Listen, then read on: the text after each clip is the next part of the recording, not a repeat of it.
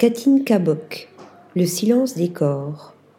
Espace de porosité et d'expérimentation, seuil, la photographie constitue pour l'artiste allemande Katine Kabok, dont on découvrait les formes de l'imprévu à Lafayette Anticipation il y a trois ans, la périphérie de son champ sculptural.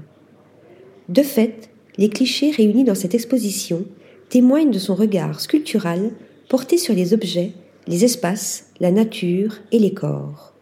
On y retrouve aussi, à travers l'instantanéité des vues, la part laissée au hasard et à l'aléatoire.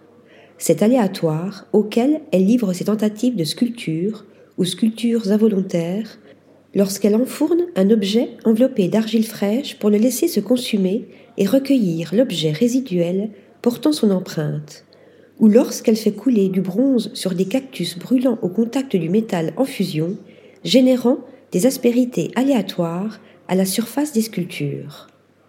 Fragments de corps. Minimaliste, comme ces sculptures approchant l'abstraction sans jamais s'y fondre tout à fait, évoquant toujours des formes organiques, des parcelles de peau ou de corps, ces gros plans font des épidermes des tableaux vivants. La peau est d'ailleurs dans ces photographies le lieu de rencontre de l'homme avec l'animal et le végétal. Un frelon moribond se courbant sur le bord d'une main, une sauterelle remontant une épaule, un serpent d'argent enroulé autour d'un doigt blessé, le membre d'un cactus mort suspendu à un autre. Voici l'infime et le minuscule transformés en épopée, les choses les plus imperceptibles devenues perceptibles, l'insignifiance sublimée. Plaqués au premier plan, deux paumes de main, maculées de terre, témoignent avec force de cette poésie du fragment et du rien. Empreinte. Car les fragments de corps sont souvent les lieux d'apparition d'une image.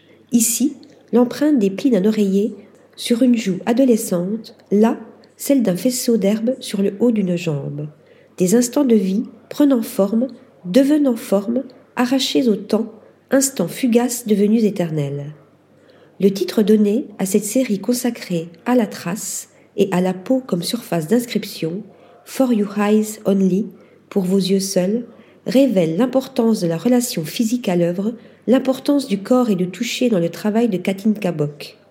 Je suis attentive à la manière dont les corps, les matériaux, les surfaces nous parlent dans leur silence, explique l'artiste, citant une œuvre vidéo récemment découverte d'Alighiero Boetti, Tio ce sempre parla in silenzio et il corpo.